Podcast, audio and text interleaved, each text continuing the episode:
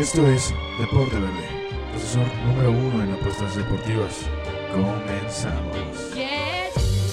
Familia, qué gusto tenerlos con nosotros en este su programa Deporte Verde, la asesor número en apuestas deportivas. Los saluda Aldo Ramos desde la comodidad de mi hogar. A distancia, Manolo Vázquez Tagle en la edición en este viernes 27 de marzo del 2020 en este 2020 tan, pero tan caótico, ya a punto de acabar el tercer mes del año. ¿Cuál, cuál les parece que estuvo peor, eh?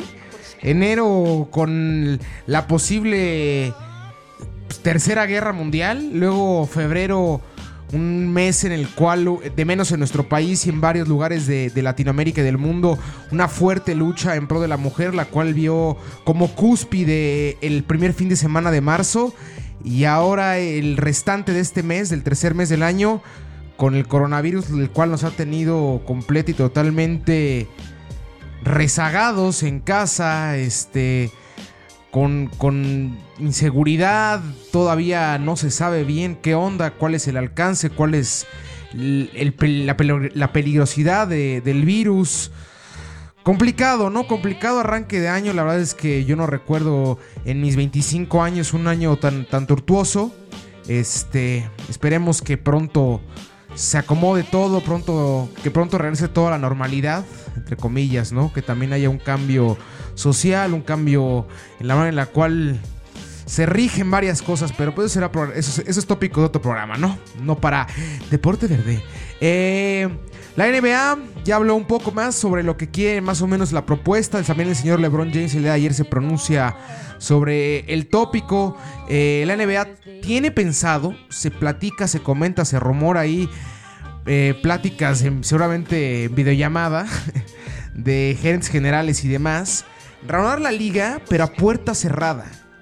Eh, era lógico que todos los jugadores de la NBA comandados con LeBron James se pronunciaran en contra de dicha posibilidad, porque no fue un hecho, fue una posibilidad. Al hablar de que no es lo mismo jugar con gente a jugar sin gente. Charles Barkley hablaba de que no es lo mismo que se imaginaran las personas un juego 7 de, un, de una serie de, de playoff sin gente. No es lo mismo. El empuje, el cómo ruge los estadios. Imagínense ahorita que está los Lakers en la cúspide y están en, con posibilidades muy latentes junto con los Clippers. Una final de conferencia contra los Clippers, juego 7 en la Staples Center. ¿Sin gente? Mamita, qué locura, ¿eh? Qué locura sería eso. Entonces creo que habrá que... Ah, es que es muy complicado la opinión, a mí me cuesta mucho. Eh, la verdad es que les voy a ser completamente sincero, todo este toda esta disyuntiva, todo este gran problema me ha causado bastantes debates mentales constantes de hasta dónde sí, hasta dónde no, por dónde aquí, por ah, ah, ah, ah distractores, pero también tenemos que ver por la seguridad y también tenemos que ver por el, entretenimiento, pero el negocio, son muchísimas cosas las cuales están en, constante balanza, por lo cual como aficionado, pues sí me gustaría evidentemente ver la, NBA, aunque fuera puerta cerrada, pero no sería lo mismo no, no, no impacta igual, no se siente igual. Creo que también el, esfuerzo que dan los jugadores no va a ser el mismo. Por lo cual habrá que esperar, habrá que esperar. No tampoco hay que. No es lo que sea. Dirían por ahí, no es lo que sea, no es aventar. Ah, pues ya, que se juegue, total. Nada más hacemos chequeo de todos los jugadores y que vámonos, arranca esto. Creo que ya el deporte en el momento en el cual estamos es mucho más grande que eso. Y, aparte los jugadores, la afición juega un gran papel y el, y el, negocio alrededor del estadio y lo que implica la experiencia de ir al estadio, de vivir un partido de tu equipo semana a semana, creo que ese tipo de cosas también hacen a un equipo y hacen a un deporte. Por lo cual habrá que, habrá que esperar, también la Liga MX se pronuncia. El día de hoy vamos a, vamos a, voy a intentar hacer una simulación de lo, cómo será la liguilla, porque hay, hay les va los panoramas que, tiene la Liga MX y después haré hasta ahorita cómo cortar la liguilla, quién creo que va a ser campeón. Hasta hoy, ¿eh? Ojo. Si ahorita el día mayo o junio deciden renovar con liguilla, ¿cómo vería yo dicha competición y que a quién vería yo como campeón? Entonces, la Liga MX se pronuncia, dice que se verán que posiblemente el 14 hasta el 14-15 de mayo podrán reanudarse los partidos. Se hablaba de que 12 equipos de la Liga MX estaban a favor de jugar con un chequeo, evidentemente de todos los jugadores, este, un chequeo y de ahí poder jugar a puerta cerrada. Hubo cinco que, se pronunciaron en contra, que fue Guadalajara, Atlas, San Luis, Tigres y Monterrey. Fueron los cinco equipos los cuales dijeron no, no, no, nada de puerta cerrada hasta que pase toda la crisis sanitaria. Reanudaremos este, entrenamientos y platicaremos si se puede renovar la liga. Pero antes, nosotros no vamos a exponer a los jugadores y a nuestro cuerpo técnico, ni a ningún este, aficionado de nuestro equipo. Los otros 12 de la liga hablaron de un este, de, jugar a puerta cerrada para que se mantuviera el año calendario. Ahora, ese, este, es claro que, que, no habrá este, competiciones a nivel de selección en, en, verano. Tampoco habrá fechas FIFA, por lo cual te puedes extender un poquito más hacia junio, hacia julio, para jugar ahí. Eh, entonces, ahí me suena más lógico una reanudación con un calendario más largo en la Liga MX. Creo, no creo que alcance para mayo, yo creo que vamos a reanudar en, junio. Junio o julio este, van a hacerse para jugar el restante de torneo regular. También me parece, es un panorama viable, pero no creo que el más viable, que sea una liguilla ya, tal cual. ¿Por qué? Por el hecho en el cual tienes en octavo lugar empatados a 1, 2, 3, 4, 5 equipos con 14 puntos. Y luego el 7 tiene... Ah, no, el 7 tiene 14. El 7, el 8, el 9, el 10, el 11, el 12 tienen 14. El 13 tiene 13. El 14 tiene 11. El 15 tiene 10. O sea, del 15 al 7 hay partido y medio de diferencia. Nada. Absolutamente nada. Del 6... No más, para arriba, más. Del 3 al 13 hay un partido de diferencia. Partido y medio de diferencia. Cuatro puntos. Está aún muy pegado. Me parecería ligeramente injusto. Hablaba hace como 3-4 podcasts que, en las ligas europeas sonaba más viable entregarle ya el título a alguien. ¿Por qué? Porque estamos en marzo, hay un poquito, más de jornadas. Si bien hay ligas en las cuales están completamente parejas, que hasta ahí me parece descabellado. Pero ah, aquí en México es imposible. Imposible que se dé por, por campeón la Cruz Azul ya. Me parecería completo y totalmente injusto y completo totalmente inválido el torneo. Pero en Inglaterra, órale, se lo das a Liverpool. Ya tiene una diferencia impresionante. Si se hubiera jugado, si no hubiera pasado esta crisis sanitaria y se hubiera jugado conforme a lo que estaba calendarizado, el fin de semana pasado, y si, y si, Liverpool hubiera ganado todos sus partidos, el fin de semana pasado Liverpool ya se hubiera proclamado campeón de Premier. Entonces, Suena mucho más lógico, ¿no? Que, en México, en el cual tienes, si bien la Cruz Azul arriba 22, en 22, que le lleva 9 puntos, 8 puntos le lleva al octavo lugar. Tampoco es, no es nada de diferencia. Juárez, por ejemplo, Juárez lo platicamos hace mes y medio. Que Juárez era de los mejores locales, Juárez estaba arriba, tercer lugar, compitiendo, este, llegó a una semifinal de Copa, es octavo. Fácil y sencillo, cayó. Pumas. Fue líder, Pumas. Excelente arranque, jugando bien, aportando, buen poderío ofensivo. Es sexto. Es lo que pasa. Y estás apenas en jornada 10. Ahorita es cuando regularmente eh, eh, en los torneos en el fútbol mexicano es cuando se empiezan a ver quiénes son los que levantan la mano para llevarse el título de la jornada 10 a la 17 para ver quién es el que entraba embaladito a, liguilla. Es muy raro que un equipo el cual arranque embalado los primeros 10 partidos sea campeón. A menos que, tenga un proyecto sólido, como me acuerdo, por ejemplo, el, el, América de, el primer América de Piojo Herrera, el que le gana a Cruz Azul la final. Ese era un América con un proyecto sólido, que de jornada 1 a jornada 16-17 mantuvo el ritmo.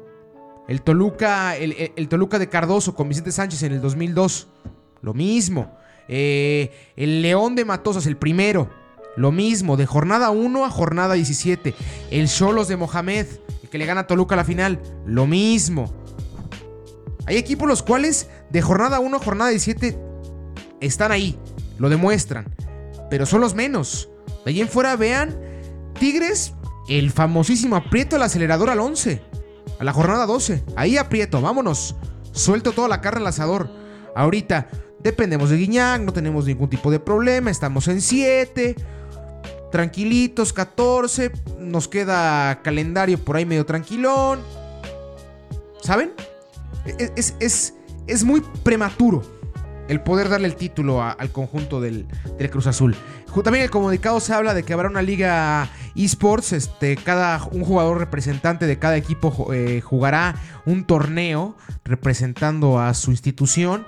También habrá que darle ahí un checón a ver si ahí cada apuesta hacen este, líneas de apuesta. Estaría interesante, ¿no? Darle por ahí un poquito, unos 20 pesitos, ¿no? Ahorita que no, que no estoy saliendo de casa, 30 pesitos a ver, de menos divertirnos, divertirnos un ratillo, por favor. Entonces, hagamos la simulación de liguilla, ¿qué les parece? Tenemos a Cruz Azul en primero, León en segundo, Santos en tercero, América en cuarto, Chivas quinto, Pumas sexto, Tigre séptimo, Juárez octavo. Así se corta. Ponle que el día de mañana sale Bonilla, que ojalá esté bien, que también fue diagnosticado, diagnosticado con coronavirus. Este, sale Bonilla. Y saben qué? Pasó lo siguiente, decidimos que se va a jugar liguilla y tal cual está en tabla. Entonces sería Cruz Azul contra Juárez. A jugarse la ida en Juárez, la vuelta en el Estadio Azteca. León en contra de Tigres, ufa, estará buenísimo. A jugarse la ida en el Universitario en Monterrey, la vuelta en el Camp Nou en en el No Camp. Camp Nou siempre es un problemón para mí eso, ¿eh? Del, de los del estadio de, León. Que le, le, pusieron igual que el del Barcelona, nada más que le cambiaron. Qué problemón. Bueno, a jugarse en León la vuelta. Luego Santos en contra de Pumas. Ida en el Olímpico Universitario, aquí en la Capirucha. Y la vuelta en el territorio Santos Modelo en Torreón. Y tendríamos el clásico de clásicos, mi Moy. El América en contra de Guadalajara lo tendríamos en cuartos de final a jugarse la ida en el OmniLife y la vuelta en el Estadio Azteca. Buenos partidos, ¿no? Bastante divertidos, bastante parejos. Por ahí el, Cruz Azul en contra de Juárez. Creo que es el más disparejo, el 1 contra el 8. Ahí sí tendría más claro quién, quién avanza. Pero de ahí en fuera los otros serían grandes partidos. Por ejemplo, el, León en contra de, Tigres. Yo lo he platicado, para mí Cruz Azul y León son los mejores equipos del torneo. Llevo engrandeciendo y, poniendo en ese término más tiempo a León. Creo que desde la jornada 1 me gusta más León. ¿Por qué? Porque creo que de los que están en, tabla alta junto con el América, es el equipo que lleva más tiempo con un proyecto ya consolidado, con un proyecto adaptado, con un proyecto completo, totalmente permeado.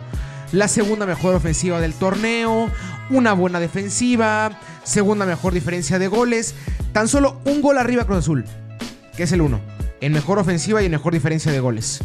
No es nada, no es nada. Cruz Azul lo platicábamos, tiene ahorita el, el, hombre más embalado del torneo. No sé si el mejor hombre del torneo, pero sí es el hombre más embalado de la competición, como es Jonathan Rodríguez. Entonces creo que nos habla, ¿no? De que Cruz Azul y León, la tendencia nos dicta que tienen que estar arriba y que van a ser los principales eh, referentes en esta liguilla y los principales favoritos para verse las caras en la gran final. Si todo va con la lógica, pero aquí nunca pasa la lógica. Es muy extraño que sea uno contra dos, ¿no? La final. Rarísimo. Muy, pero muy raro. Pero dictaría y y uno creería que el 1 contra el 2 sería la final. Son los dos mejores equipos del torneo. León le lleva 4 puntos al conjunto de Santos, que es el tercer, que es el tercer lugar. Ya te empieza a ver hasta un pequeña, una pequeño gap, una pequeña diferencia de puntos de los demás del torneo. Se van a empezar a despegar. Si se reanuda el torneo, que es lo que, esperemos, que, que esperemos todos, eso les va a ayudar para crearse entre ellos una competencia, sumamos, sumamos, sumamos y por ahí de jornada 15, 16 podemos soltar un poquito más las piernas, relajarnos tanto para entrar lo más fuerte físicamente hablando a la liguilla. Así que León contra Tigres. Ahí yo vería avanzando avanzando la fiera. ¿Por qué? Porque el equipo de Tigres si arrancara liguilla ahorita, es, el tópico, no, no, creo que Tigres esté embalado, no creo que Tigres esté en buen momento ahorita. Si se arrancara y se dejara jugar el calendario completo, sería otro panorama, diría completamente lo contrario, pero si hoy se juega la liguilla, no veo a Tigres con los argumentos para superar a León, 13 goles a favor, 10 en contra, un equipo el cual, junto con el América, es de los que más sorprende que no tenga poderío ofensivo. Juárez 20 goles. Pumas 20 goles. Morelia 17 goles. Y América y Tigres 13 y 11. Perdón, 11 y 13 en el, orden en el cual los dije. América 11, Tigres 13. No suena lógico. No suena lógico. También buenas defensas, sí, 11 y 10 goles en contra. De las mejores defensas del torneo, solo quitando por ahí la defensa de, Puebla, que tiene 7 en contra. La mejor defensa del torneo. Pero Guadalajara, América y Tigres son las, dos las tres mejores eh, defensas del torneo. Reitero, quitando a Puebla con 7. Pero nos habla de que antes era una de las principales fortalezas de ambos equipos, tanto de la América como de Tigres. El poder ofensivo y más de Tigres. Ener Valencia, Edu Vargas, cuando estaba Sosa, Sosa, Dam, que ya está rezagado, Guiñac. Un buen este, plantel de, medio campo para atrás para darle soltura a los de arriba. Con un Dueñas, con un Torres Nilo, con un Carioca. Es un buen equipo, con un Chaca Rodríguez, con un Ayala, con un Ahuel. Es un equipo el cual le da soltura a los ofensivos. Y ahorita, si no es por Guiñac, el equipo estaría fuera de. Lo América, poco más, ¿eh? Cero. Diferencia de goles, cero. 11 a favor, 11 en contra. Es complicado, ¿no? Por eso yo veo a León avanzando en esa serie. En ese eliminatorio yo sí vería a León moviéndose en esa serie. Entonces tenemos Cruz Azul en. Cruz Azul en. Avanzando a cuartos, León avanzando en cuartos. Tenemos 1 y 2, quedaría fuera 7 y 8. Después, Santos en contra del conjunto de los Pumas. Los dirigidos por Mitchell. Estos que, se han visto las caras ya tres veces en este semestre. Se vieron las caras en ida y vuelta en Copa. Y ya también se enfrentaron en, en torneo regular. Con balance tablas, ganó Santos 1, ganó Pumas 1 y empataron 1. Buenos, buenos equipos, Santos lo he dicho. El más intermitente del torneo por bastante. De la nada se puede meter, ahorita está en tercero. ¡Pum! Cambios, latigazos, ¿no? Muy, muy extraños del conjunto del, del Santaje, del conjunto de Torreón. Y por el otro lado, Pumas, el cual está teniendo un decremento yo creo que natural hasta cierto punto. ¿Por qué? Porque si bien es un equipo el cual tuvo buenos refuerzos, tiene buenas variantes, pero no son variantes suficientes para mantener un equipo 17 jornadas arriba. Es muy complicado. González por fin se recuentra con el gol, un verdadero golazo en su última jornada. Este, pero caen en contra de León, no, no, no se encuentra en la parte defensiva, que creo que es la principal y por mucho la mayor falencia del conjunto de los Pumas. Porque 20 goles a favor, 19 en contra, literales para que volteen a gritarle a los ofensivos. Oigan, ¿qué más quieren, papá? Si 4 goles, 3 goles por partido. Dineno, Malcorra, el cual está otra vez agarrando buen ritmo. González, este. Es, un equipo el cual tiene cosas para, ofender y para lastimar a Barrera, el cual está agarrando como un veintavo aire. Lleva como 35 años, ¿no? Jugando en la Liga MX, el señor se fue hasta Europa y regresó. El dinamita Barrera. Está jugando muy bien. Está jugando muy bien Barrera. Está aportando mucho. Pero la parte defensiva y comandado por Capitán Saldívar, Margarina Saldívar, I can't believe it's not butter no puedo creer que no sea mantequilla lo que tiene en las manos del señor Saldívar. Este. Ha, me, ha metido en predicamentos y ha dejado ahorita en. Si vienen no problemas, pero. Un punto arriba nada más del doceavo de tabla. Que es Querétaro. Imagínense. Un punto arriba. Entonces ya hay complicaciones. Estábamos hablando de los Pumas hace tres jornadas era líder de la competición. Y ahorita está un punto de quedar fuera de liguilla hay un decremento. Santos, pues no, saber, no sabemos qué esperar de Santos. No sé qué esperar de Santos. 14-14. Cero. Igual que, la, igual que América. 14 a favor, 14 goles a favor, 14 en contra. Depende cómo salgan. Depende cómo salga la defensa. Depende cómo salga la ofensiva. Depende cómo salga eh, Lozano. Depende cómo salga Furch. Es un equipo completo y totalmente de días. ¿Funciona? No sé. Está en tercero. Mañana puede estar en quinto. Luego puede estar en primero y luego puede, luego puede quedar fuera de liguilla. Solo aquí en México pasa ese tipo de cosas, ¿eh? En Europa no pasa eso. No pasa eso. No hay equipos los cuales de repente salimos bien y con que de repente estemos un mesecito cool, ah, pim, pim, pim, jugando sabrosito y luego tres semanas en la maca, pum, te arrollaron 45 equipos, te pasaron por encima ya 7. En Europa te, descuidas noviembre, adiós puestos de Champions League, ¿eh? Despídete. Un mes de no hacer nada, despídete. Y aquí Tranquilo, no pasa nada. Con calma. Y entonces eh, me, es complicado el entender el alcance de Santos por la intermitencia, porque Santos sale bien en un partido, le gana a todos los equipos del torneo. Ojos cerrados, ¿eh? Salvo al Azul, a León y a un Tigres en modo Tigres, le gana a todos, ¿eh? Aunque con la América sería un buen partido. Pero ahí fuera le gana a todos. Pero un Santos feo, es un Santos muy, pero muy feo, ¿eh? Santos y Generación, Santos, ese equipo los cuales no son entrones, que parece que están punteando nada más en la cancha. Ah, no me gusta Santos, a mí no me gusta Santos. Ahí yo creo que sí me iría con los Pumas. Por la mera garra, por el mero empuje, por el mero corazón, por, por, por ser los Pumas. Literal, por ser Pumas van a ganar ese, yo debería ganar ese partido. Y para cerrar los cuartos de final tendríamos el clásico de clásicos. El Chivas en contra del América. Muy parejo, ¿eh? Este sería del, yo creo que la más pareja. Como siempre, el cuarto contra el quinto, más parejo por algo. Pero también aquí porque, aparte que es un clásico, aparte ambos llegan en, equidad de circunstancias. Dos golecitos más, nada más Chivas. Tampoco es un mundo de diferencia. Creo que en momentos diferentes, creo ambos también con carencias a la hora de, de ofender.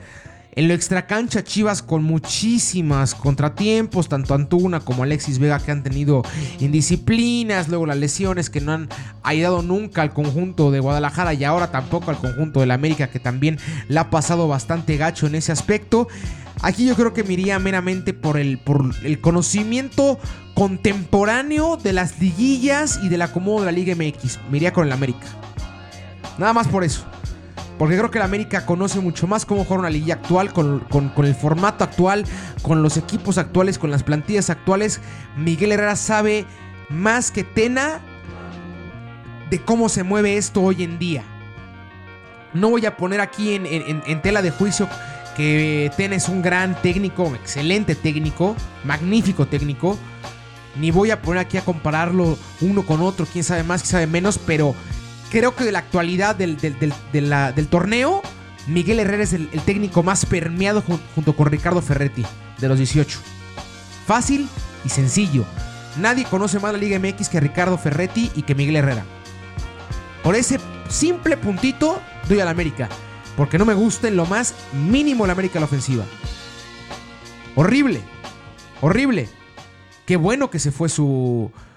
O sea, qué, Qué bueno por, el hecho que, por el hecho que hizo Renato Ibarra. Qué bueno que queda fuera del América. Qué mal para el América que se fuera un tipo de esas capacidades. Era un grande. Era un gran, pero gran jugador. Me parece que era el más desequilibrante del equipo. También por bastantito, ¿eh? Ibargüen a mí me gustaba más cuando llegó. Ibarra poco a poco demostró que puede hacer cosas mucho más interesantes por ambas bandas. Eh, le gusta el encare, le gusta el, le gusta el disparo a media distancia. Es de esos motivadores. Sudamericano, entonces mete pierna, aguanta, va, quita y se va. entonces a la ofensiva tiene falencia el América, pero se vería avanzando el América, ¿eh? Por lo cual tendríamos entonces 1, 2, 4 y 6 en mi cabeza, en este formato. Tres grandes adentro, o grandes entre comillas, ¿eh? porque el rojo es grande. Le pese a quien le pese, el rojo es grande, señores. Ay, Toluca, como odio no verte ahí. Bueno, Cruz Azul en contra de Pumas y León en contra del América. Reitero, mi lógica me dicta creer que la final va a ser Cruz Azul León. Porque son los más completos. Tienes una buena este, diferencia de goles, tienes una buena ofensiva y tienes una buena defensiva. Tienes un buen margen de error, tienes buen técnico, tienes ambos técnicos los cuales llevan ya tiempo en el balompié nacional. Técnico, un técnico campeón, un técnico de muchísimo recorrido como es Ambriz. Ciboli ya campeón con Santos. La lógica me dicta eso. Pero es que me pesa mucho decir esto. El América es el mejor equipo de los últimos 4 o 5 años en nuestro balompié nacional. Yo creo que el América cuando empieza a los matar o morir, se vuelve un monstruo. Igual que Tigres. Se vuelven monstruos ya en esas instancias. En semifinales y final, a menos que se topen con colosos, como le pasó al América la temporada pasada en contra de Monterrey, hay pocas cosas que hacer. Hay que ser sinceros, duele mucho decirlo, sí, duele como aficionado, evidentemente.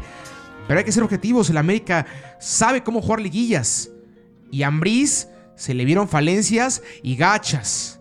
Y gachas. Esa final contra Tigres, qué horrible la jugó. Qué horrible la jugó hace dos torneos. Y ahí fue por, falta de colmillo.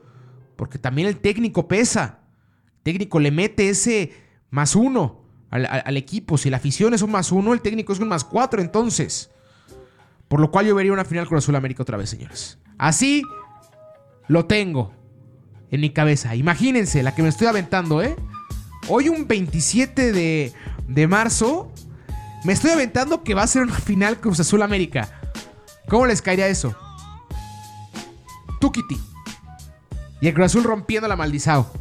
En un año completamente atípico tiene que ser campeón alguien atípico, ¿sí o no? Díganme si no hay un mejor momento global para que el Cruz Azul sea campeón que este. No lo hay. No lo hay. Hace poco estaba poniendo a pensar. ¿No se acuerden el, el, primer campeonato de LeBron James en, en la NBA? No fue temporada completa. Fue cuando fue el parón. ¿Y de qué hablamos todo ese tiempo? El primer campeonato de LeBron James. El niño prodigio ha entrado al Olimpo del básquetbol. Aquí por el bien de nosotros y por el bien del colectivo y por el bien de, de nuestra sanidad mental. Si Cruz Azul es campeón, dejamos de hablar de todo. Solo hablamos de eso. Es perfecto. Es un panorama perfecto. Le ganas al América, te quitas la malaria en un año atípico, con, un, con tu mejor plantel en los últimos años, con un proyecto sólido. Se fue Peláez, el cual decían que era tu salvador. Todo, ahora sí está todo. Ya no falta nada. Solo imagínense que, bueno, no iba a decir, imagínense que estuviera el Chaco. Está el hijo del Chaco. Está todo en el, en el Cruz Azul ya. ¿Qué más quieren? Tiene que ser este tiene que ser este. Se lo merecen, es justo, el, entorno huele a Cruz Azul. Me huele mucho, ¿eh? Me huele mucho. Y aparte contra el América, el 1 contra el 4. Ahí se las dejo, ¿eh? Ahí se las dejo. La apuesta de la vida. Cruz Azul América, final. Cruz Azul campeón. Clausura 2020. Clausura coronavirus 2020. Y con eso llegamos al fin del programa. Con esto yo creo que ya cerramos el día de hoy. Deporte Verde, la zona de apuestas deportivas. Yo fui Aldo Ramos, el micrófono. Manolo Vázquez Tagle estuvo en la lejanía. Estoy ahí ideando cómo le vamos a meter un poquito más de saborcito. Hay unas platiquitas con aficionados, los cuales me han mandado decir: ¿Qué onda? Oye, ¿qué pasa? ¿Cómo ves? ¿Cuándo regresa? Unas llamaditas ahí el próximo viernes para que platiquen cómo ven a su equipo en, el mundo, cómo ven toda esta cuestión, cómo les gustaría que se reanudara e, el torneo. La voz de la afición, vaya, ¿no? Entonces, no nos dejes escuchar el martes y el viernes con nuestras ediciones ya habituales de Deporte Verde. Que tengas una excelente semana, que haya suerte y un abrazo. Esto fue Deporte Verde, asesor número uno en apuestas deportivas. Escúchanos cada martes y viernes con nuevo contenido. Síguenos en nuestras redes sociales. Deporte Verde, Facebook, Deporte Verde, Instagram y Twitter. Hasta la próxima.